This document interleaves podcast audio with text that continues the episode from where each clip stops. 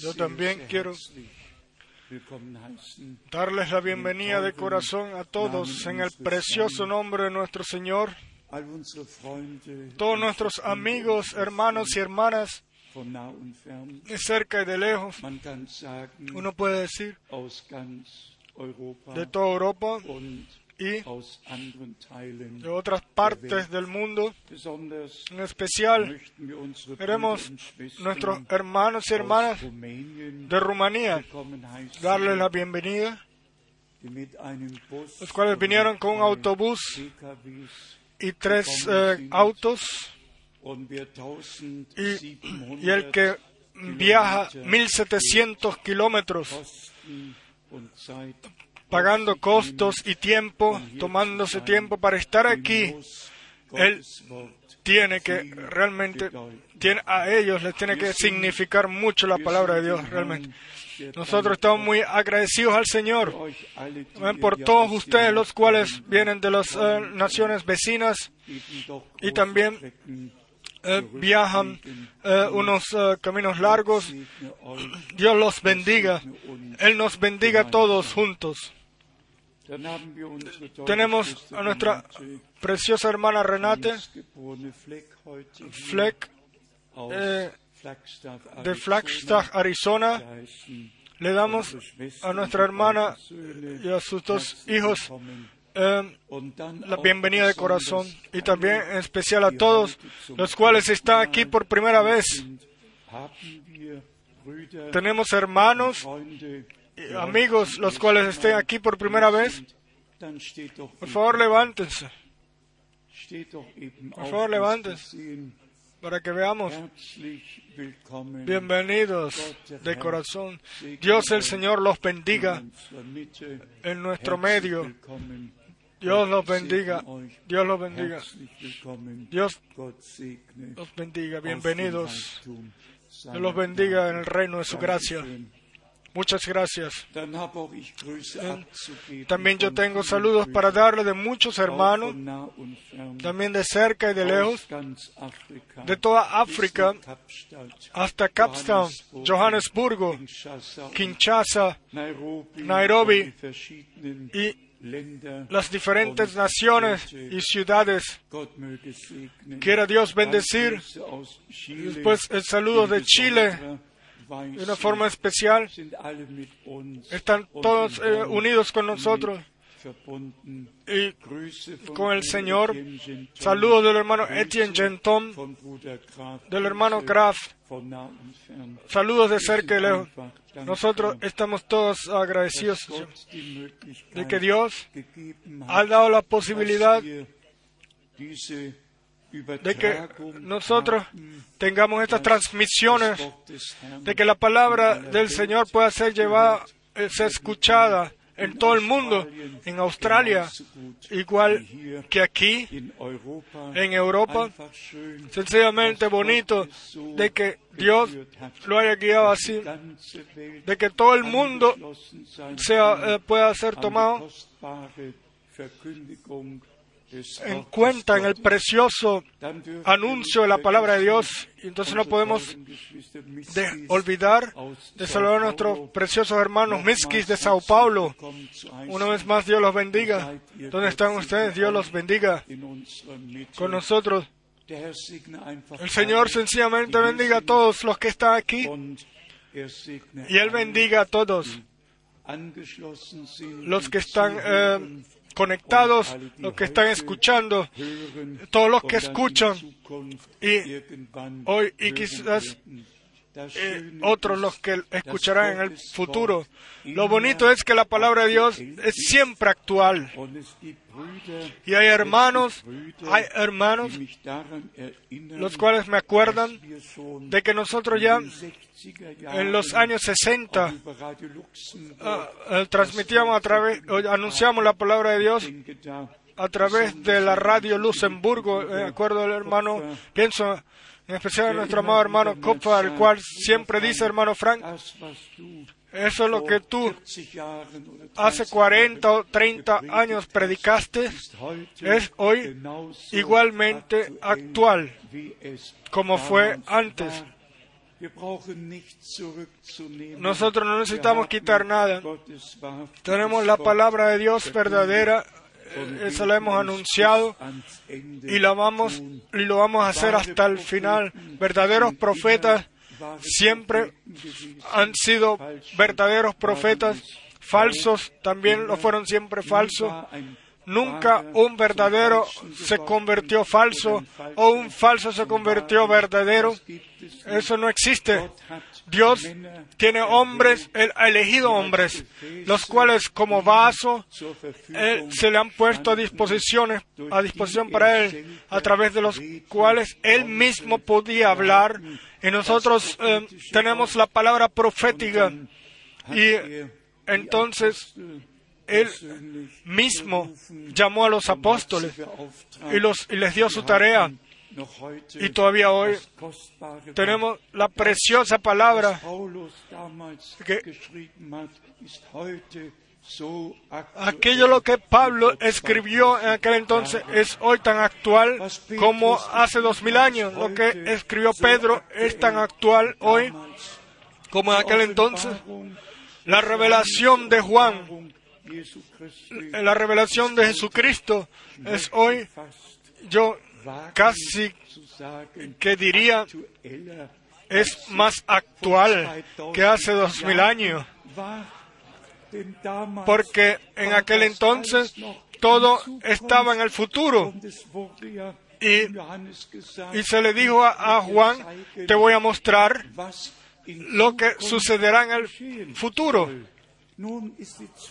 Ahora el futuro es presente, se hizo presente. y nosotros podemos y podemos verlo todo y por gracia vivirlo y tomar parte de lo que Dios hace en el presente. Sencillamente, todo gracia y otra vez gracia. Tenemos en las alabanzas ya eh, vimos que fue expresado lo que nos mueve a nosotros, lo que el deseo de nuestro corazón es que aquí en nuestro medio y sobre todo en la tierra haya una atmósfera entre los creyentes de que nosotros realmente podamos ser un corazón y un alma. Y el Espíritu de Dios pueda ser derramado y que el Señor venga con su derecho a nosotros y a través de nosotros por su gracia. Nosotros creemos que va a suceder porque Dios lo prometió ambas cosas están eh, prometidas en la escritura. La, lluvia temprana como también la tardía. La temprana eh, sucedió, sucede en el tiempo de la siembra y la, la, la, la lluvia tardía en el tiempo de la cosecha y así creemos nosotros que Dios ya hizo lo primero y que Él va a hacer, eh, va a cumplir también la segunda parte. Hermanos y hermanas, nosotros podemos confiar completamente en, en, Dios y en la palabra de Dios. Bienaventurado la persona que pueda creer lo que dice la Escritura y cómo dice la Escritura. En el profeta Isaías 55, todos eh, leímos el verso 3. Yo quiero leer la última parte del verso 2. También eh, tomarlo. Isaías 55, segunda parte del verso 2. Oídme atentamente y comed del bien, y se deleitará vuestra alma con grosura.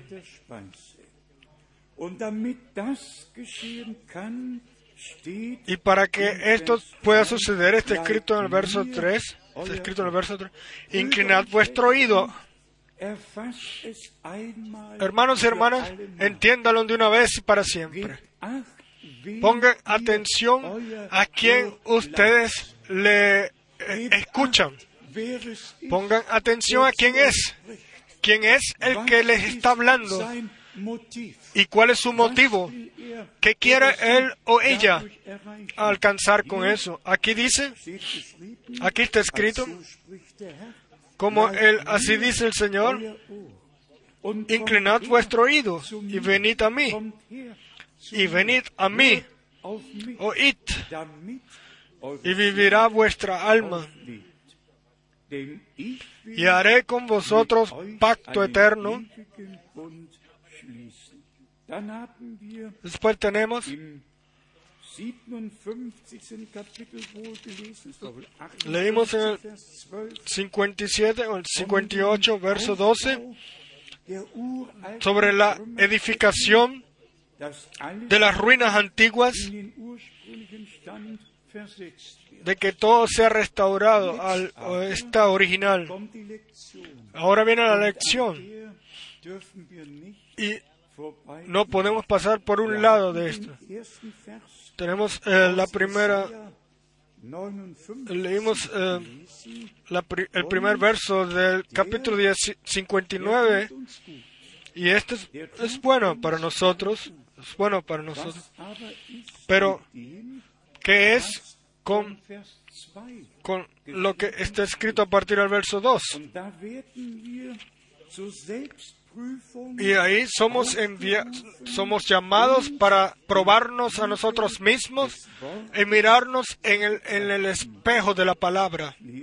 Voy a leerlo. En relación con el verso 1, em, en Isaías 59, otra vez a partir del verso 1, he aquí que no se ha cortado la mano del Señor para salvar ni se ha agravado su oído para oír. Pero después viene. Después viene realmente muy fuerte. Pero vuestras iniquidades han hecho división entre vosotros y vuestro Dios.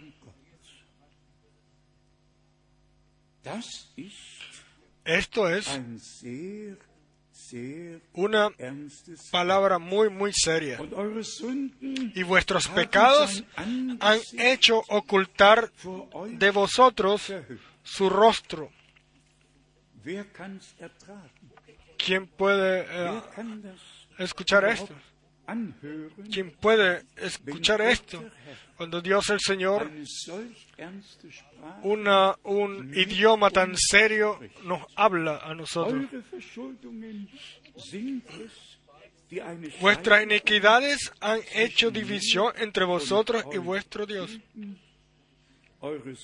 Y vuestros pecados han hecho ocultar de vosotros de que yo eh, hecho que yo oculte mi rostro ante ustedes para no ir. Yo no quiero seguir leyendo porque el texto no puede tocar, no puede tratarnos a cada uno de nosotros, pero con todo esto somos llamados para eh, probarnos a nosotros mismos, donde tenemos algo que hacer bien, donde tenemos que pedir por perdón que, que tenemos que decirle al Señor o unos a otros. Y después entonces vamos a Mateo capítulo 11. Y esta es una palabra la cual en realidad pertenece a todo todo culto. Mateo 11 pertenece a todo culto, en toda adoración. La cosa principal es que el Señor llame gente así, para sí. No, no la enseñanza está en la primera como primero, sino primero es la comunión, la comunicación hacia Dios. Y aquí está escrito, o la relación, aquí está escrito en Mateo 11, a partir del verso 28, venid a mí todos, los que estáis trabajados y cargados, y yo os haré descansar. llevad mi yugo sobre vosotros y aprended de mí que soy manso y humilde de corazón y hallaréis descanso para vuestras almas.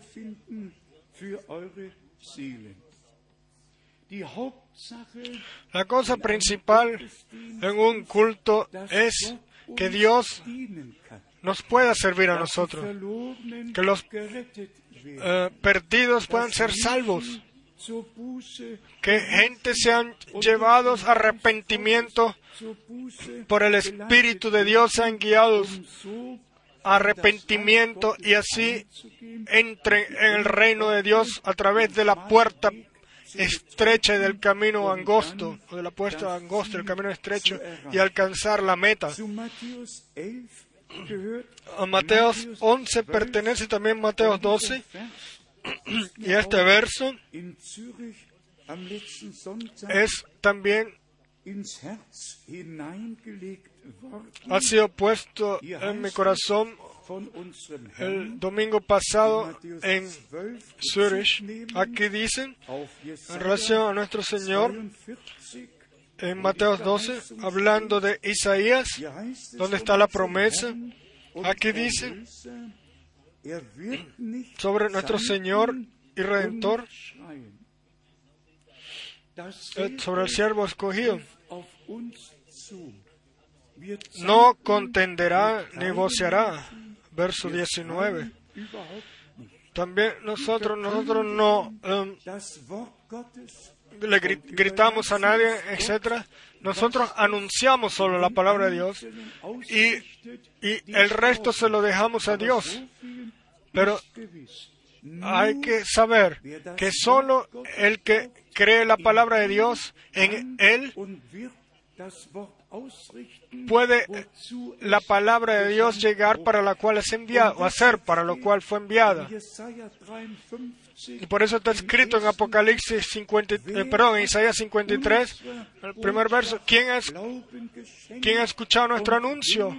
¿Y a quién se le ha cortado eh, realmente, quién a quién se le ha revelado realmente la palabra, la mano del Señor, el brazo del Señor?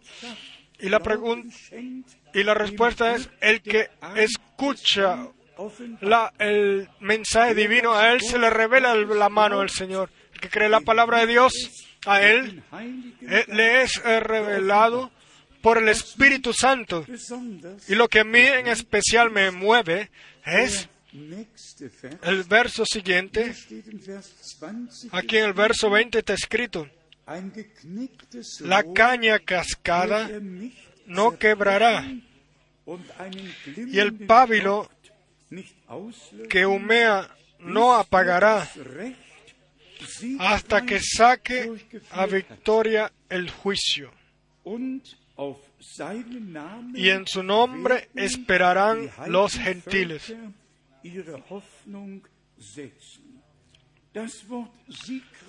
La palabra eh, victoria me gusta hasta que, hasta que saque a victoria el juicio. Y en relación a esto, a mí me vino el pensamiento. El mismo Señor es hoy, está hoy presente para consolar, para eh, eh, levantar. Él nunca eh, destruyó un, un un, tubo o algo así doblado, sino que él hizo siempre todo eh, derecho. Él nunca ha, maltratado a algún hombre y el anuncio tampoco. Siempre que creamos, Dios confirma su palabra en todos nosotros por gracia. Voy a leer una vez más. La caña cascada no quebrará. Yo no quiero preguntar cuántos hoy están aquí, los cuales a través de pruebas pasan, que han, pasado a través de, eh, pasan a través de dolores, pruebas, que necesitan la consolación divina. Y para esto estamos aquí, para vivir a Dios una vez más, para ser levantados una vez más, consolados una vez más y ser fortalecidos una vez más. Y para mostrarles la diferencia entre el Apocalipsis, cual Dios le dio a aquellos a los que Él llamó, los que le creyeron, y, entre los eh, escribas o incluso el sumo sacerdote que no creyeron. Déjenme escribir dos escrituras, eh, leer dos escrituras para esto y transportémoslas a nuestro tiempo. Dios no tiene ninguna eh, posibilidad de hablarle a los grandes teólogos. Ellos ya saben todo, ellos han estudiado tanto ya no necesitan saber más. Y para ellos parece así como que si ya todo estuviera arreglado. Pero por Dios está todo arreglado cuando Él nos hable a nosotros y nosotros por su gracia, Él nos pueda revelar su palabra y su voluntad. Aquí la palabra conocida de Mateo 16, verso 15 hasta el 19, donde está la conversación del Señor con sus discípulos. Y después al final la pregunta en el verso 15. En Mateo 16, verso 15, Él les dijo, ¿y vosotros quién decís que yo soy? Y nosotros todos conocemos la respuesta. Y después, sangre y carne no te lo reveló, sino mi Padre que está en los cielos. Tú eres Pedro, pero eh, sobre esta piedra, sobre esta revelación de Jesucristo, voy a edificar mi iglesia y las puertas del infierno no prevalecerán sobre ella. Comparemos esto con el sumo sacerdote, el cual también se paró ante Jesús, aquí en el Evangelio de Mateo, capítulo 26, Mateo 26, a partir del verso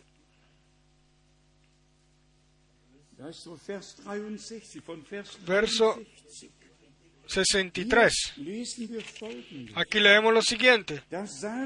Mas Jesús callaba. Entonces el sumo sacerdote le dijo, te conjuro por el Dios viviente que nos digas si eres tú el Cristo, el Hijo de Dios.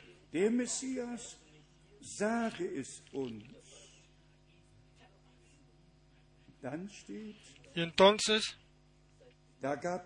después dice, Jesús le dijo, tú lo has dicho.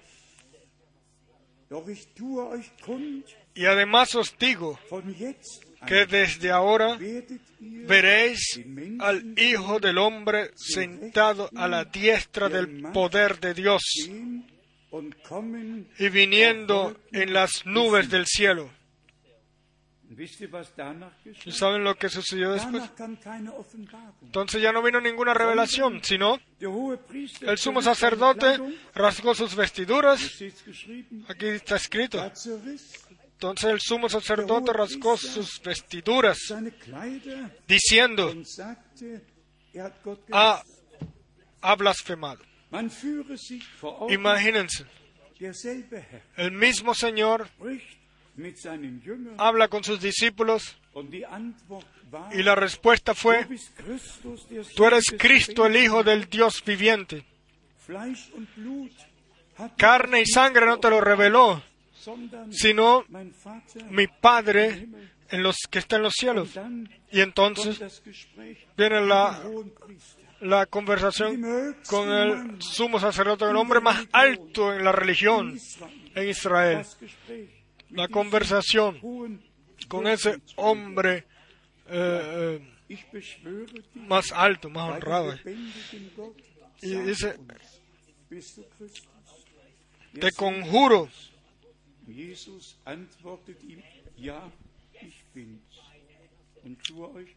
Y entonces Jesús le dijo, sí, yo soy. Y entonces aquí el Señor dijo lo que está escrito en Daniel. Pero para el hombre, el cual conocía la escritura y enseñaba a otros, eso era su mucho, él rompió, rasgó su vestido y dijo, este hombre ha blasfemado contra Dios y, debe morir. Imagínense estos dos eh, eh, ejemplos. El mismo Señor, el mismo Salvador, aquí los discípulos, aquí los apóstoles, a los cuales el Señor les dio, a ustedes les es dado el saber, el conocer los misterios del reino de Dios.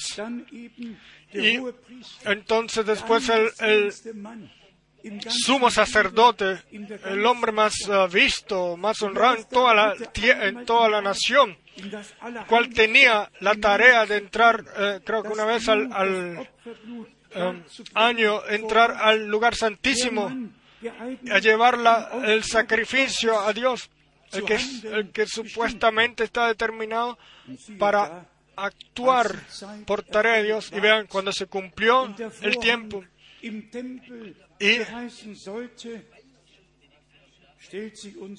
viene nuestro Señor y se presenta ante este sumo sacerdote y le dice quién Él es, si yo soy. Y después viene entonces la respuesta. El sumo sacerdote rascó sus vestiduras diciendo, ha blasfemado. ¿Qué más necesidad tenemos de testigos? Y escuchen lo que dice después. esto duele. He aquí, ahora mismo habéis oído su blasfemia. Piensen por un momento. Cuatro mil años habían pasado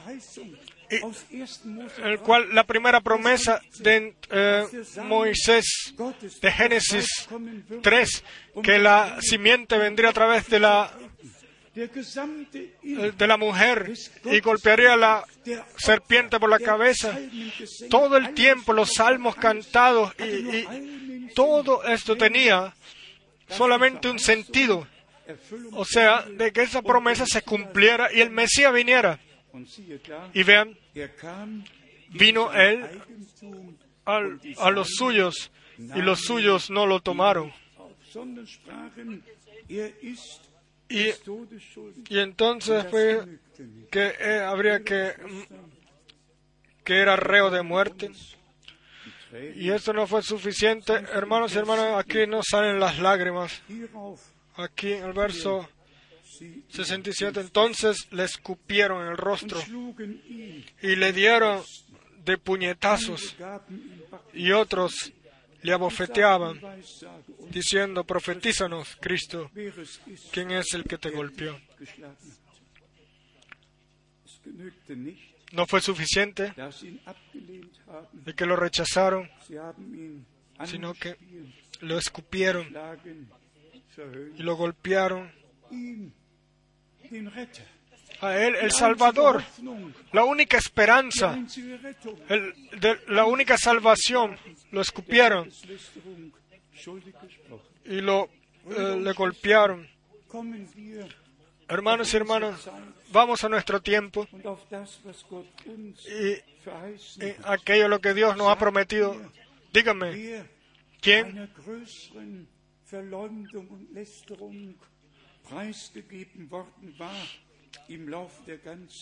en todos estos años, ¿quién ha, tenido que vivir tantas calumnias, etcétera, como nosotros en este tiempo. ¿Y qué es eso? La gente sencillamente no lo entiende. Ellos se vuelven a sus sacerdotes, a sus sumos sacerdotes, y ellos quieren tener la respuesta por ellos. Y no puede ser. La respuesta tiene que venir desde Dios.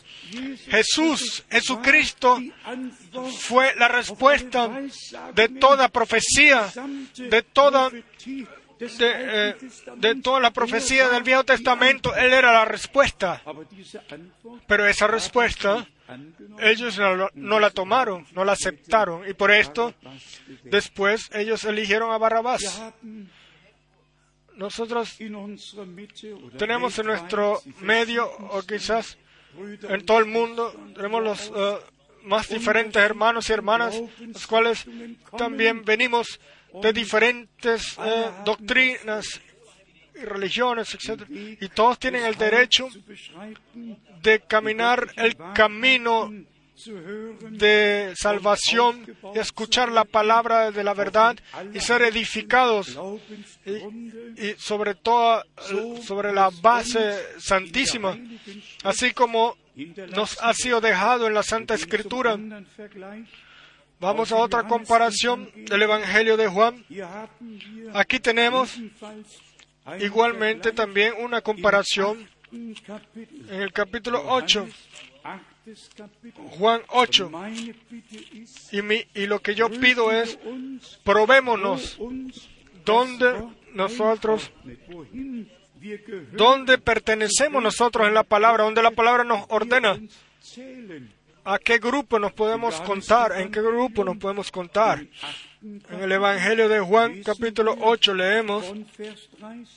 a partir del verso 30. Von denen, die gläubig O sea, de aquellos los cuales se han hecho eh, creyentes. Evangelio de Juan capítulo 8 von Vers 30. por- a partir del verso Als er das 30. sagte, Hablando él estas cosas, muchos creyeron en él. La- las masas que escucharon a él.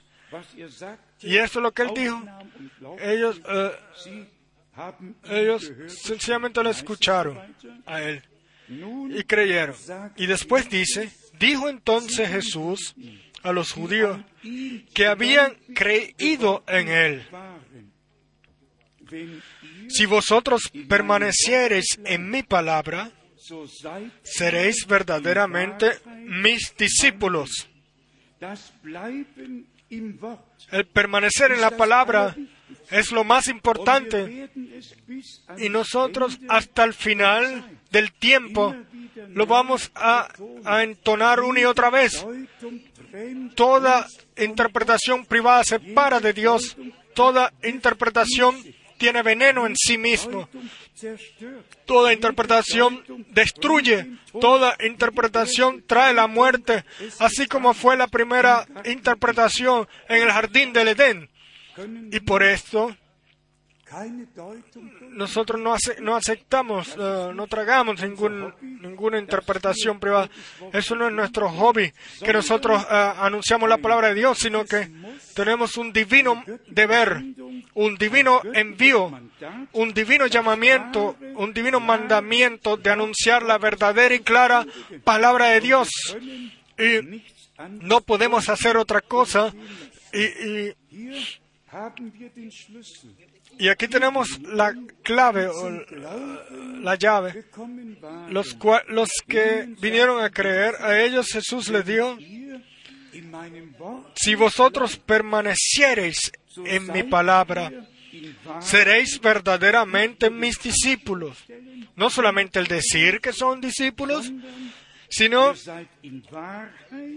seréis verdaderamente mis discípulos. Y solo entonces, cuando entonces nosotros mismos estamos en la palabra de la verdad, entonces conoceréis la verdad y la verdad os hará libres. Verse 30, El verso 32. Und dann haben Después hasta el verso 32 leímos. Y después en otros capítulos tenemos lo que dice nuestro Señor. Mit Vers 37. Vamos a leer a partir del verso Johannes 8, Vers 37 al verso 8. Hier spricht er. Aquí nuestro Señor dice otra vez, le habla a los judíos, los cuales permanecieron incrédulos. Sé que sois descendientes de Abraham, pero procuráis matarme, porque mi palabra no haya cabida en vosotros. Había tanta tradición de que la palabra no tenía ningún puesto más, no había puesto para la palabra. Y yo hoy, sin condenar a nadie, eh, pregunto, ¿qué tenemos nosotros? ¿Qué tenemos en todo el mundo? Hasta eh, los carismáticos. ¿Qué tenemos? Eh, decoraciones, programas completamente llenos de programas y programas. Pero ¿dónde está Dios? Dios está ahí donde está su palabra. Y donde está su palabra, ahí está su pueblo. Y su pueblo Toma, acepta su palabra y, la, y cree como dice la escritura. Aquí eh, dice,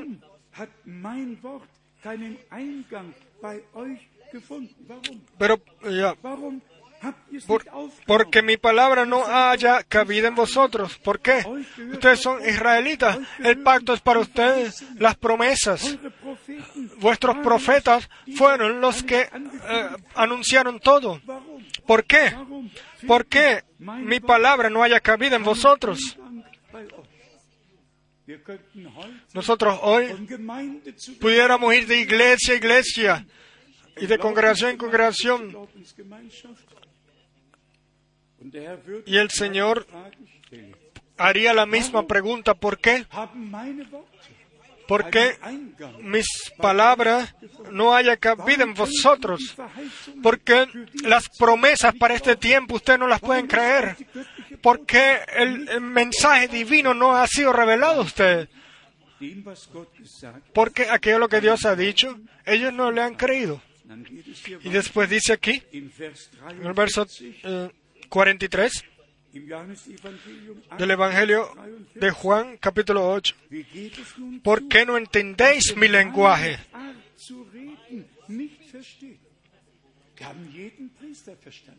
Ellos entendieron a todos sacerdotes, a todos, pero al Señor no. ¿Por qué? El Señor eh, eh, preguntó, ¿por qué no entendéis mi lenguaje? ¿Por qué no podéis escuchar mi palabra? Y entonces, ah, la pregunta, ¿por qué no entendéis mi lenguaje? Y después la respuesta, ¿por qué no podéis escuchar mi palabra? Uno, imagínense esto. Ahí viene el Señor del cielo a su pueblo y les habla y les dice, o les habla a ellos y ellos no están preparados, no están preparados para escuchar su palabra. Ellos, mientras él hablaba, ya ellos pensaban en sus respuestas en contra de él. Y así su palabra no encontró ningún eh, puesto en ello, cabida, y rechazaron la salvación de ellos. Y Pablo después dice en Romanos capítulo 11, Der solo la parte elegida lo tuvo o lo tiene. Todos los demás fueron eh, endurecidos. Hermanos y hermanas, cuando Dios su palabra, su santo plan de salvación nos los trae y nos habla directamente a través de su palabra, entonces, por favor, escúchenle. Por favor, eh, eh, háganse el favor ustedes mismos para que pueda ser revelado a nosotros lo que el Espíritu dice a la iglesia. Y hermanos y hermanas, amigos, nosotros lo que Dios ha hecho, no, podemos pasar por un lado de esto. Nosotros todos sabemos, en el Viejo Testamento el Señor mismo vino en las nubes y en la columna de fuego y se le, eh, se le eh, manifestó a Moisés y le dio su envío y el pueblo de Israel realmente en todo el tiempo a través de la columna de fuego fue guiada. Se puede leer en todos lados, en especial en Éxodo, dem 13. Kapitel. capítulo 13. Pero esto lo voy a leer por un, eh, una razón especial, para decirnos a todos nosotros una vez más claramente que el mismo Señor igualmente se reveló en nuestro tiempo para mostrarnos el camino. Hier aquí im 2. Mose, en Éxodo Mose, 13. Kapitel, capítulo 13. Nosotros podemos leer aquí los versos. Éxodo 13 a partir, a partir capítulo 13, dann von a partir del verso 15. und lagerten Y endureciendo, y ahora viene, pero el Señor iba alante de ellos en un- una columna de fuego para mostrarles el camino y en la noche en una columna de fuego para alumbrarles para que ellos eh, puedan caminar en la noche y en el día. Y ni la nube ni la columna eh, se apagaron. Hermanos y hermanas, tiene que ser dicho una y otra vez que el mismo Dios, solamente hay un Dios, solamente hay un Dios. Yo no quiero entrar más en esto, Am Mittwoch, den 13. pero el miércoles eh, 13 de junio en el Vaticano se hizo, se habló allí de la Trinidad, una ora- un orador que habló de la Trinidad, se puede leer en la en internet y ahí está escrito si Dios hubiese estado solo, si él, él hubiese estado eh, solitario, no hubiese podido amar a nadie, entonces él se hubiese tenido que amar a sí mismo. Y entonces después vienen todas las argumentaciones. Yo no quiero entrar en esto ahora. Esto ya, yo, ya lo hice, pero nosotros creemos que hay un solo y único Dios. Y ese único Dios se reveló en un cuerpo eh, humano. Se reveló, se reveló como creador, como sacerdote, como rey, como salvador. El único Dios puede ser todo en todo, es todo en todo. Y para esto no necesitan ser dos o tres que se aman unos a otros. El amor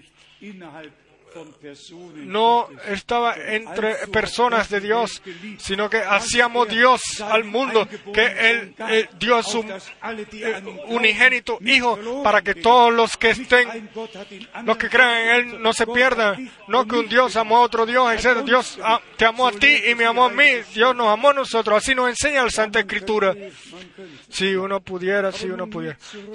Ahora aquí regresando a esta palabra, y después tenemos la segunda palabra. Eh, Éxodo 14, Éxodo 14, verso 19 y 20. Está escrito.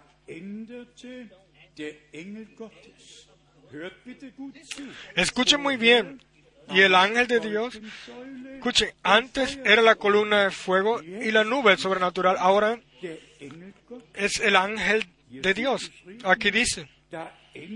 Y el ángel de Dios que iba delante del campamento de Israel se apartó e iba en pos de ellos. Y asimismo la columna de nube que iba delante de ellos se apartó y se puso a sus espaldas. Y 20, después dice en el verso 20, dass sie zwischen "E iba entre el campamento de los egipcios y el campamento de Israel.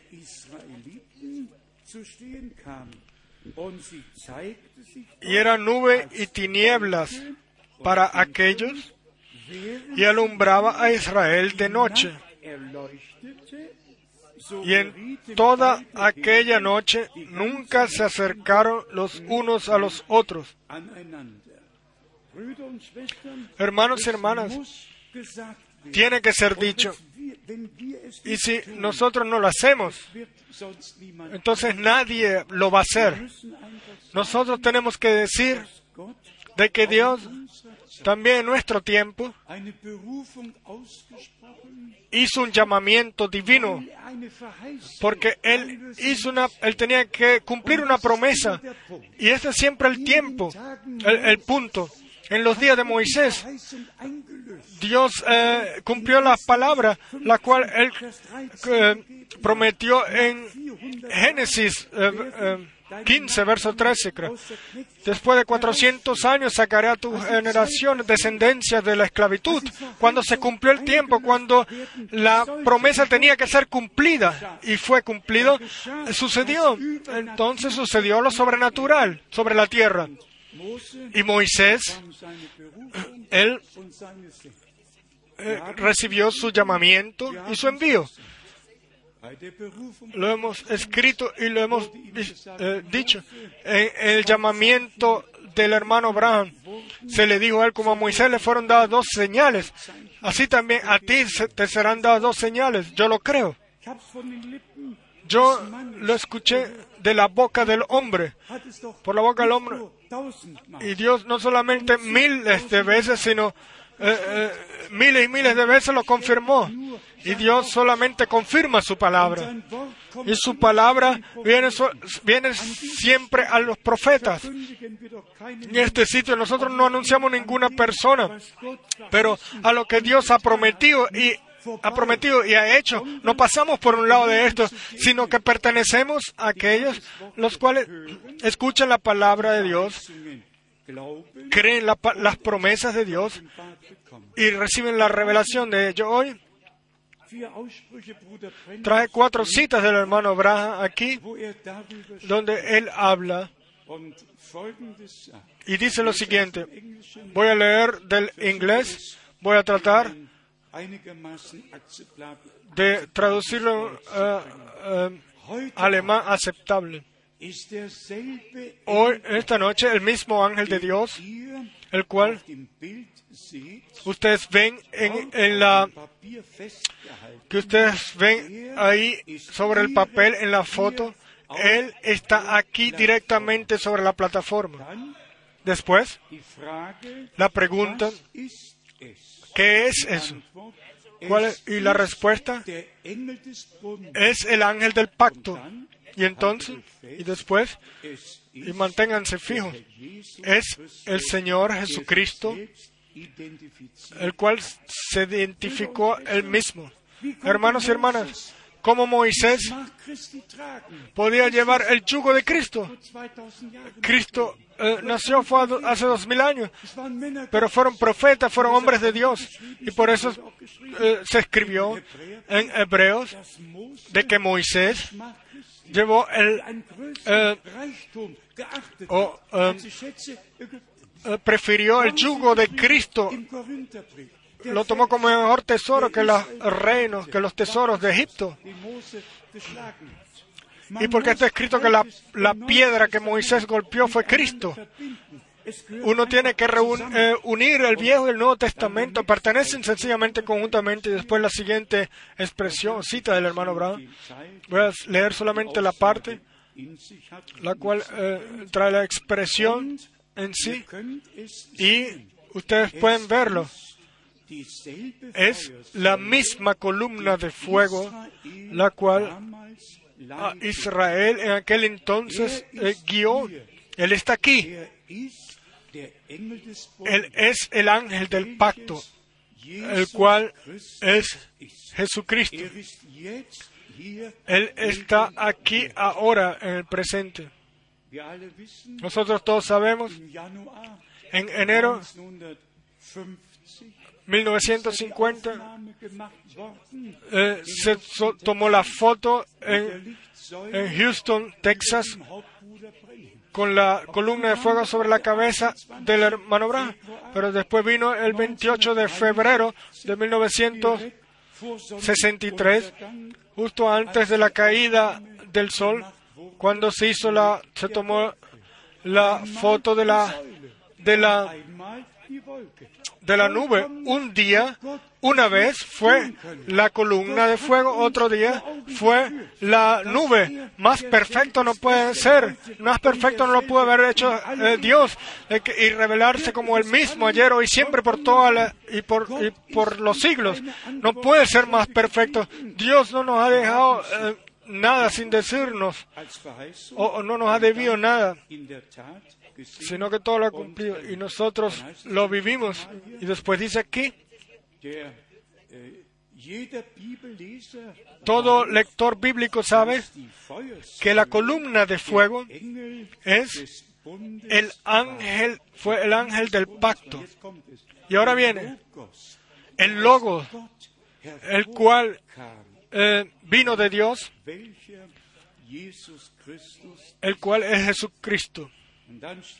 Y después está escrito, Él murió y ascendió al cielo y, y nos va a llevar a nosotros al hogar. Cuadra sencillamente o pertenece todo junto. Y el hermano Branham también dice aquí, esta noche está Él aquí presente. Él es el mismo ayer, hoy y el mismo por la eternidad. Hermanos y hermanas, nosotros tenemos que ver con Dios. Pero así como en el Evangelio de Juan lo leímos, la palabra tiene que conseguir entrada, tiene que conseguir entrada. ¿Cuántas veces lo hemos dicho? Si nosotros le, no le prestamos atención al Señor, entonces ¿por qué Él tiene que hablar con nosotros? sprechen. Si ustedes, eh, si yo me, si ustedes me quieren hablar a mí, yo me volteo, entonces ¿qué? No. Le damos gracias a Dios de que los días de la Biblia, los días bíblicos, al final del tiempo de la gracia, una vez más lo pudimos vivir y de que Dios envió su palabra y que para hacernos saludables.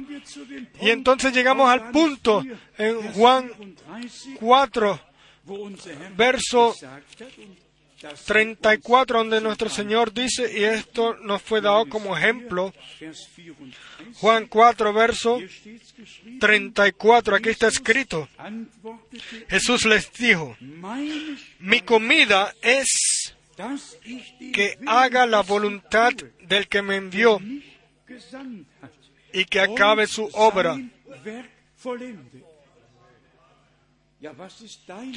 Sí, ¿Cuál es tu alimento? Eh, pudiéramos hablar de esto, de que tomemos el- la palabra de Dios a nosotros, eh, como lo escuchaba en la palabra de introducción, venid, tomad, comed. Aquí el Señor eh, relaciona la comida con la voluntad de Dios. y que la obra que Él tiene eh, y para acabar la obra que Él tiene que hacer. ¿Y con qué relaciona Dios ahora su preciosa palabra viva, que es nuestro alimento, con la voluntad de Dios, para que la voluntad de Dios a nosotros nos sea mostrado y sea revelado y para que recibamos el poder en la voluntad de Dios, seamos de ser encontrados en la voluntad de Dios. Porque solamente la voluntad de Dios, el Señor va a poder perfeccionar la iglesia. Y por eso está escrito que Él mismo, nuestro Señor. Él va a tener su iglesia, ningún profeta o ninguna, ningún hombre de Dios, sino el Señor mismo. Aquí está escrito en Efesios capítulo 5, Vers 27. verso 27, A fin de presentársela a sí mismo una iglesia gloriosa que no tuviese mancha ni arruga, ni cosa semejante, sino que fuese santa y sin mancha.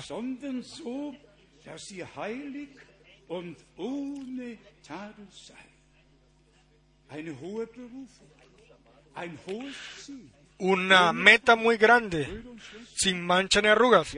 Hermanos y hermanas, nosotros todos tenemos que probarnos y darnos cuenta de que nosotros estamos actuando con fe y obediencia ante el Señor, o si seremos encontrados así. 2. Timotheus Pablo en noch einmal zum Ausdruck gebracht 2 de Timoteo lo mencionó una vez más o lo expresó. En 2 de Timoteo, ya en el primer capítulo, con el llamamiento y el envío, el cual le fue dado a él, 2. Timotheus 2 de Timoteo, Tu segunda epístola de Timoteo, capítulo 1, vamos a leer lo siguiente. Pablo, apóstol de Jesucristo, por la voluntad de Dios. La voluntad de Dios fue la comida de nuestro Señor.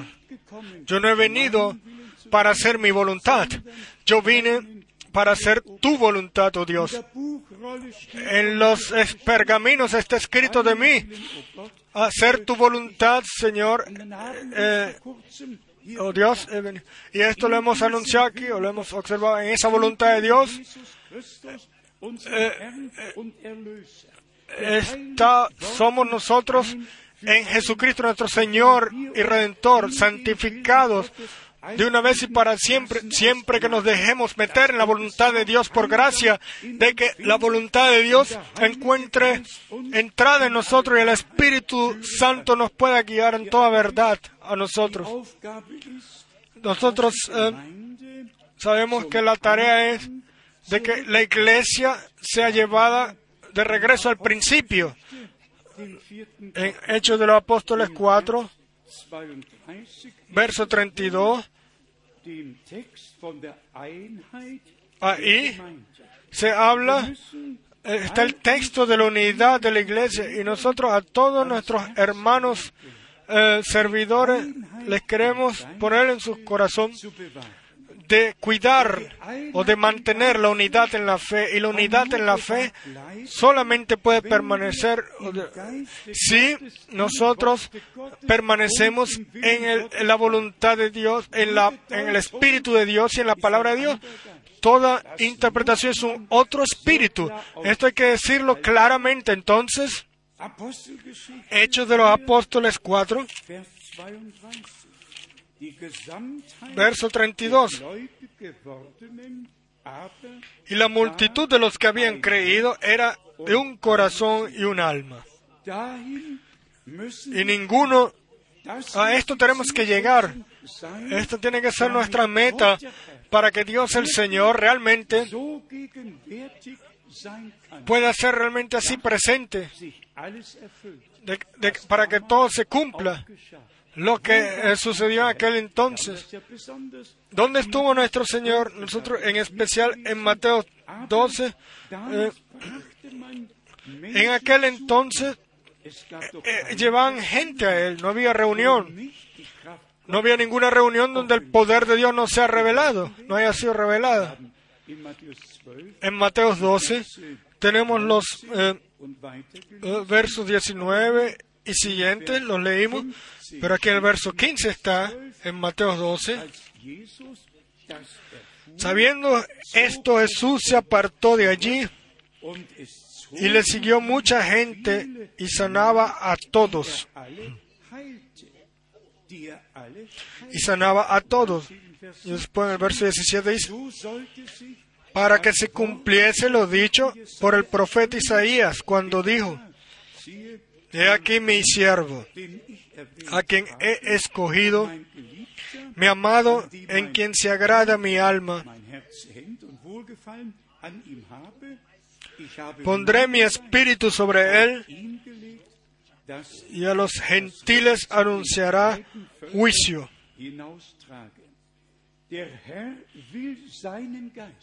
Dios quiere poner su espíritu sobre la iglesia. Tiene que ser realidad, así como sabemos de que como lo, si hemos entendido y hemos visto el comienzo en Hechos de los Apóstoles, nosotros así conocemos el camino de Dios en nuestro tiempo. El llamado a salir afuera de la iglesia es el mandamiento de la hora. Ustedes, mi pueblo, salid de ellos, apartaos, no toquéis lo inmundo. Y yo les digo, Offenbarung 8 el que Hechos de los Apóstoles 18 lee, él se dará cuenta de que la eh, voz vino del cielo. No vino de un, de un um, podio, sino púlpito, sino vino del cielo. Y si Dios nos ha enviado a su siervo, el profeta, para anunciarnos, para regresarnos al anuncio uh, bíblico, al, al bautizo bíblico de regreso. Entonces, si esto realmente sucede, entonces solo por el único y gran objeto de que la verdadera iglesia escuche lo que el Espíritu dice y esté preparada, o sea, preparada para el día glorioso, perdón, para el día glorioso del regreso de Jesucristo nuestro Señor. De esto se trata hoy. Y por esta razón estamos nosotros aquí. Por esta razón están todos uh, uh, hoy uh, conectados en todo el mundo para escuchar que Dios ha dado promesas y que se cumple nuestro tiempo, que Él envió un, a un mensajero con un mensaje, como a Juan el Bautista en aquel entonces fue un hombre enviado por Dios, el que lo escuchó a Él, escuchó lo que Dios le tenía que decir al pueblo en aquel entonces, y el que se dejó bautizar, bautizar por él confirmó de que su llamamiento venía de Dios. Los escribas, ellos no aceptaron nada, ellos, ellos eh, rechazaron el consejo de Dios, no se bautizaron, no se dejaron bautizar, ellos sabían todo mejor. Hermanos y hermanas, Dios no le habla a escribas, ya, ok, algunos si escuchan bien, también hoy pueden ser llamados algunos, pero en general los escribas, eh, em, ellos, eh, ellos quitaron la llave para entrar y ellos mismos no entraron y no dejaron que entraran otros. Yo lo digo muy abiertamente en la última publicación de eh, los eh, evangélicos ellos realmente dicen que en lo primero, en lo primero tiene que ser el nombre del Padre, el Hijo y el Espíritu Santo, el bautizo, etc. Y todo el mundo, todo el mundo, todas las iglesias ortodoxas, o sean quienes sean, nadie comienza en el nombre de Jesucristo, todos comienzan de la misma forma, sobre toda la tierra, sobre toda la tierra. Aquí en millardos, aquí eh, 800 millones y todos los que sean, todos juntos. Eh, entre todos creo que tenemos más de dos así llamados dos millardos de así llamados cristianos y todos los domingos en la mañana en todo eh, entierro, en todo culto, etcétera, todo lo que hacen, el nombre del Padre, el Hijo, el Espíritu Santo. Y entonces yo pregunto, entonces yo tengo que preguntar, existe algo así en la Biblia? Entonces yo tengo que decir, no, no hay en la Biblia. Tengo que decirlo. Y entonces la gente están, eh, no están eh, contentos. ¿no? Entonces dice, pero un momento, toda la iglesia dicen eso. Sí, pero a mí no me interesa lo que hagan las demás iglesias. Aunque, aunque el, miércoles 13, el, el hombre allá alto allá en en Roma, digo, yo hablo por Eusebio. Sí, yo, eh, según Eusebio, ya, pero yo no tengo nada que ver con Eusebio, ni con Tertuliano, ni con Agustino, ni con ninguno de ellos.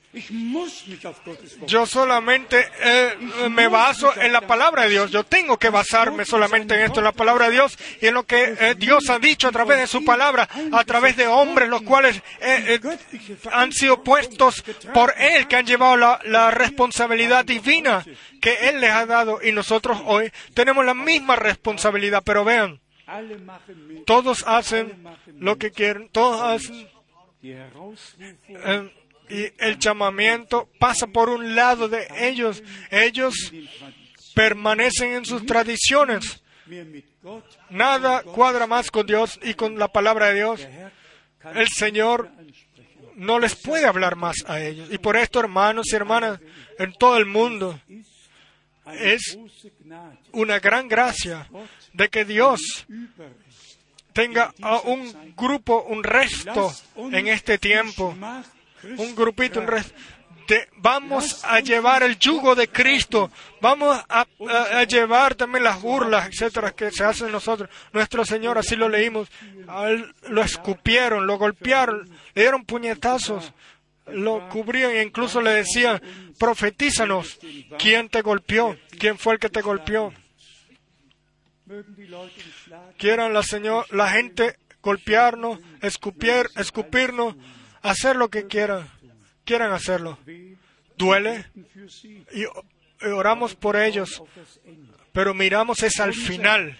Nuestro Señor, a pesar de toda burla, y yo les digo una cosa, cuando, uso- cuando sucedió la crucifixión, los eh, sumos sacerdotes y todos los sacerdotes se tomaron las manos ese- y pensaron, "Ah, al final llegó el final. No, no, eso fue el nuevo comienzo. La crucifixión fue solamente el final de una parte. Y, y hermanos y hermanas, también nosotros tenemos que ser enterrados con Cristo, crucificados con Cristo. También nosotros tenemos que eh, dar al viejo hombre en la muerte. También nosotros tenemos que ah, eh, hacerlo igual como lo vivió nuestro eh, Señor, el crucificado, para que nosotros podamos renacer para una nueva vida por gracia. Pero yo lo repito, eh, eh, lo repito una vez más, cuando todo el mundo pensó ya todo terminó, Él está colgado en la cruz. Y es más, se dijo, sí, la, la, la tumba debe ser, debe haber soldados cuidándola por lo menos por tres días, porque Él dijo que al tercer día resucitaría. Y vean, ellos cu- cuidaron de la, de la tumba. Pero hay uno que está en los cielos, el cual es sobre, sobre todo. Y vean, vino una, un eh, terremoto, la piedra fue quitada y el resucitado se fue para allá y para acá, Caminaba was als Hermanos y hermanas, betrachtet wurde, esto lo que ellos pensaban que era el final fue el nuevo comienzo. La, resurre- la resurrección mostró, lo demostró nuestro Señor, ha resucitado. Eh, sean sinceros, nosotros no sabemos, nadie sabe cuánto tiempo más va a durar, pero si nuestra transformación eh, tome, eh, toma lugar y suene la trompeta y seamos tomados al, al, al cielo, entonces todo valió la pena o no. Toda calumnia, todo valió la pena. Y alguien me dijo a mí, todo lo que Dios deja que suceda nos acerca a Él y nos forma y nos va formando y Dios el Señor viene a su, con su meta o con su objeto a todos nosotros. Vamos a resumir. Dios tiene un plan de, de redención. Dios ha dado promesas. La primera y la última generación son, tienen un significado muy especial. En aquel entonces el comienzo, la introducción y ahora al final la perfección, la culminación del eh, santo consejo de Dios. Y como lo hemos leído, nuestro Señor en aquel entonces tuvo el, eh, el, eh, tuvo la victoria, el juicio, o trajo la victoria, el juicio a la tierra, en el cual Él resucitó, muerte y, infierno fueron vencidos. Vean, yo estuve muerto, dice nuestro Señor, y vivo por, para siempre. Y el mismo Señor dijo, yo vivo y ustedes deben también vivir. El momento viene en el cual nosotros miraremos a través de la fe, donde todo, eh, veamos que todo valió la pena, toda calumnia, toda burla, todo lo que se dice sobre mí, sobre nosotros, todo va a valer eh, la pena. Y los burladores van a tener que ver y, nosotros eh, eh, a- miraremos a Dios y, y miraremos a Dios en su gloria, estaremos con Él en la eternidad por favor, dejen la palabra de Dios entrar en vuestros corazones. Dejen eh, traer, eh, caer en suelo eh, fructuoso, creer como está escrito para que nos sea revelado. Así de que juntos, por fe, eh, le demos al Señor la oportunidad, con fe y obediencia, de que Él tenga una em, iglesia sobre la tierra, sobre la tierra que haya sido, que sea un corazón y un alma, donde realmente no hay ninguna enseñanza extraña, ni que llevemos nada, lo que pueda ser un, estorbo, que pueda traer un estorbo. Toda interpretación, toda nueva enseñanza trae, trae destrucción, se trae eh, divisiones y todo esto tiene que tener un final. Justo al final, todos los eh, ministerios tienen que ser para edificación de la iglesia. No puede haber ningún eh, ministerio con, un, con una enseñanza privada, etcétera, y así traer un, un estorbo en, la, en, la, en el cuerpo del Señor. Y yo les digo a usted, si todos los eh, hermanos servidores sean un alma, un corazón y un alma, y, y hagan su ministerio eh, dignamente, entonces la unidad en la iglesia también será también revelada sin importar en qué de qué ciudad venimos o en qué ciudad estamos. Nosotros, eh, lo digo ahora para terminar, el último viaje a través del Caribe lo vivimos, hermanos y hermanas. Yo realmente desearía de que nosotros, yo no quiero mencionar, no quiero decir emoción, pero, pero que la resonancia de los hermanos allá que han escuchado la palabra y que han, lo han tomado. Hace mucho, hace mucho. Yo hace mucho tiempo que yo no lo había vivido así. El hermano Tati estuvo ahí conmigo. Él fue mi traductor en las reuniones en el Caribe.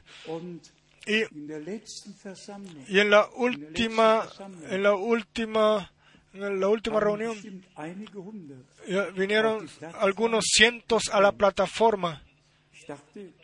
Yo pensé, ellos me van a tumbar. Y ellos me dijeron, hermano Frank, Dios te bendiga. El otro, gracias a Dios que tú llevas la palabra. Cada uno dijo algo. Estaban conmovidos por la palabra de Dios. ¿Dónde está nuestro amén? ¿Dónde está nuestra eh, aceptación? ¿Dónde está esto lo que Dios ha hecho en nosotros o la palabra de Dios ha hecho en nosotros? Hermanos y hermanas, yo creo, aunque tengamos diferentes mentalidades, pero un eco eh, también eh, puede también venir todos. No, no para un hombre, nosotros solamente somos vasos, se trata del contenido, se trata del contenido, se trata de la palabra de Dios y nosotros hasta hoy no tenemos ningún, no hemos tenido ninguna propia enseñanza, ningún propio reconocimiento, sino la palabra de Dios. La hemos predicado en verdad. Porque la iglesia novia es una iglesia palabra y la simiente es la palabra, la cual es sembrada, ha sido sembrada en nuestros corazones. Dios sea alabado y glorificado por todo lo que Él hace sobre la tierra y nos deseamos o deseamos a todo el idioma eh, y, nación que Dios los bendiga grandemente y deseamos que Dios, que ellos eh, puedan vivir la preparación con nosotros juntos por gracia y nosotros todos miramos al momento en el cual seremos un corazón y un alma de que la columna de fuego pueda bajar y que el Señor realmente, personalmente, eh, venga a nosotros. Ninguna vez nosotros aquí sobre la plataforma eh, lo hemos vivido Oh, eh, que el Señor haya bajado. Nosotros eh, lo vivimos en otros eh, en otro tiempo cuando un hermano desde arriba del balcón, el hermano Varesca, dijo, yo veo la columna de fuego sobre la sobre la plataforma en 1978, creo. Y, y Dios puede restaurar todo, también aquello lo que Satanás pensó que destruido. Dios lo va a reparar todo, todo sobre el viejo fundamento. Y, todo el viejo fundamento va a estar otra vez ahí y va a ser glori- glorioso como fue antes. Dios es fiel. Dios, Él mantiene su promesa, nosotros lo creemos y, y lo vamos a vivir por gracia a Él. Sea la honra por todo en el santo nombre de Jesús. Amén. Vamos a levantarnos para orar. Vamos a, decir, a dar las gracias al Señor juntos. A mí eh, me pidió, me- se me pide una hermana una y otra vez, una preciosa hermana, que los hermanos no sean tan altos, no hablen tan duro. Pero ¿qué podemos decir? Yo, yo no lo puedo hacer, porque el Señor dijo, si estos callaran, entonces las piedras hablarían. Entonces las piedras hablarían. Vamos a orar juntos. Vamos a darle las gracias todos juntos al Señor. Amado Señor, tu Dios eterno, te damos las gracias juntos por de todo el corazón y con todo el alma. Tú te nos has revelado a nosotros. Tú has anunciado tu consejo. Tú nos has hablado a nosotros. Y nosotros hemos tomado tu palabra. Hemos eh, creído el mensaje. Y la mano del Señor nos es revelada a nosotros. Amado Señor, salva a los eh, perdidos. Salva a los perdidos. Si hay algunos aquí los cuales, sin, eh, sin importar de qué nación o de qué idioma, salva, libera y redime, regala gracia, regala sanación. Tú eres- abbrechen, Tú no vas a, tú quieres regalar nuevo aceite, nuevo llenado con el Espíritu Santo. Dios grande, eh, sana a los enfermos. Te damos las gracias con todo el corazón de que tú tu palabra las confirmas como verdad. Bautiza también con espíritu y fuego. Haznos, ah, de un, haznos un corazón y un alma. Amado Señor, quiera en todos em, el ser el final igual que el principio. A ti, el Dios Todopoderoso, decimos gracias, decimos gracias, gracias con todo el corazón y con todo el alma. de que tú eh, hineingenommen nos has eh, llevado, nos has metido en tu reino y que tu palabra y has revelado tu palabra y tu voluntad, amado Señor.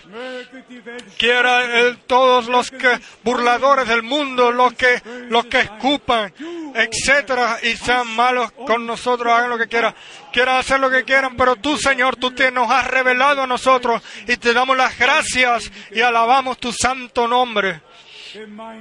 Juntos alabamos el poder de tu sangre, de tu, eh, de tu palabra y de tu espíritu. Tu pacto es un pacto eterno y tus promesas eh, son todas cumplidas. Oh, gran Dios. Aleluya, aleluya, Halleluja. aleluya. Aleluya sea a ti, el Dios, el único Dios, el único Dios. Aleluya. En Jesucristo, por Jesucristo nuestro Señor, Dios revelado en carne, eh, justificado en espíritu, eh, predicado en el mundo y eh, tomado por los cre- eh, eh, creídos y tomado al cielo, a la gloria.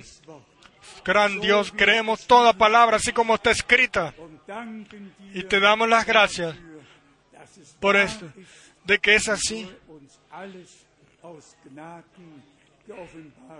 y de que tú nos has regalado todo por gracia. A ti, el Dios Todopoderoso, decimos una vez más gracias en el santo nombre de Jesús. Aleluya, aleluya. Amén. Amén. Pueden sentarse.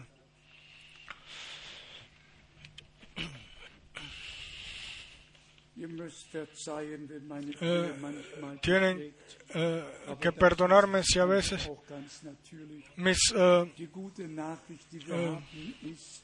Mis lentes empañan, pero eso es ist, algo natural. La buena, nas- la buena noticia que tenemos es que el hermano Rus está, se siente bien y está en su casa. Yo hablé hoy con él. Él envía saludos a toda la iglesia.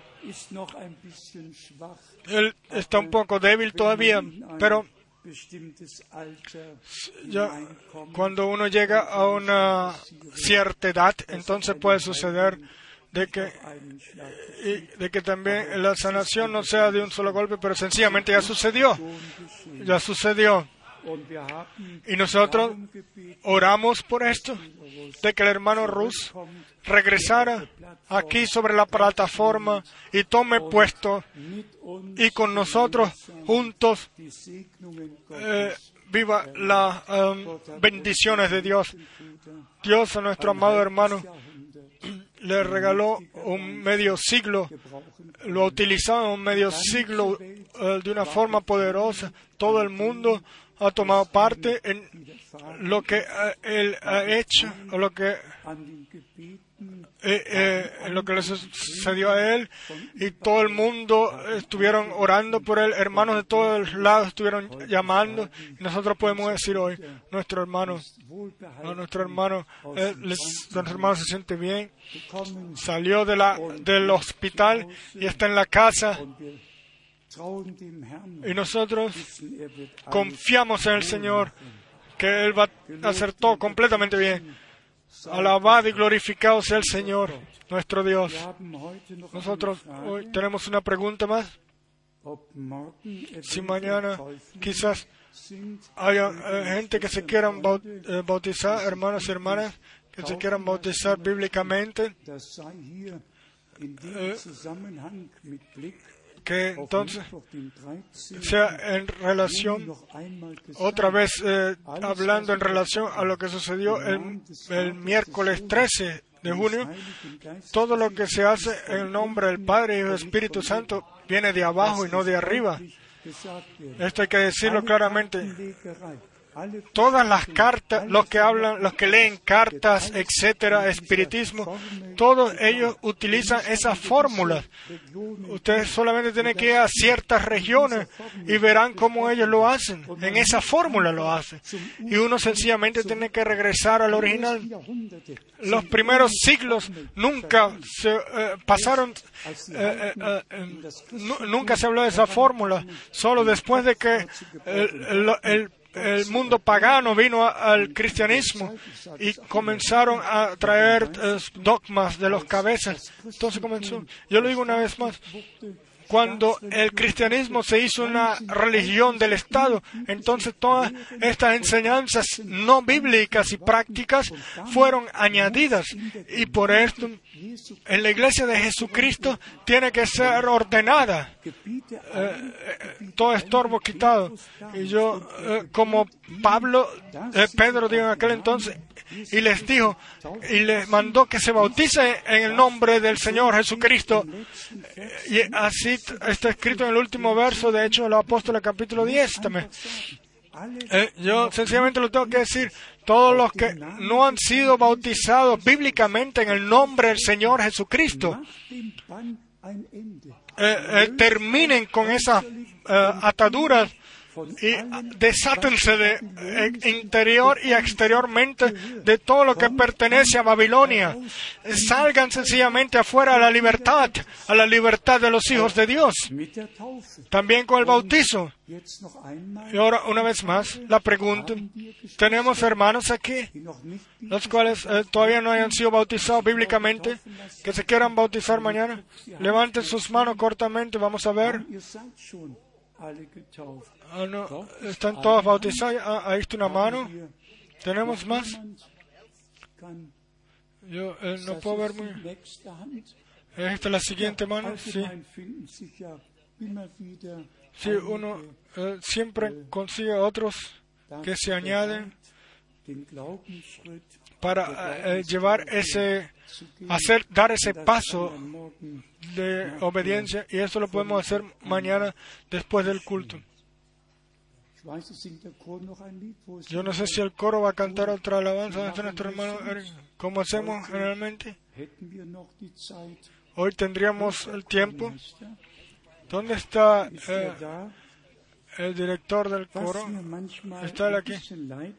Lo que a mí a veces eh, me duele un poco es que en los otros idiomas solamente escuchan y no siempre pueden entender todo, pero Dios los bendiga.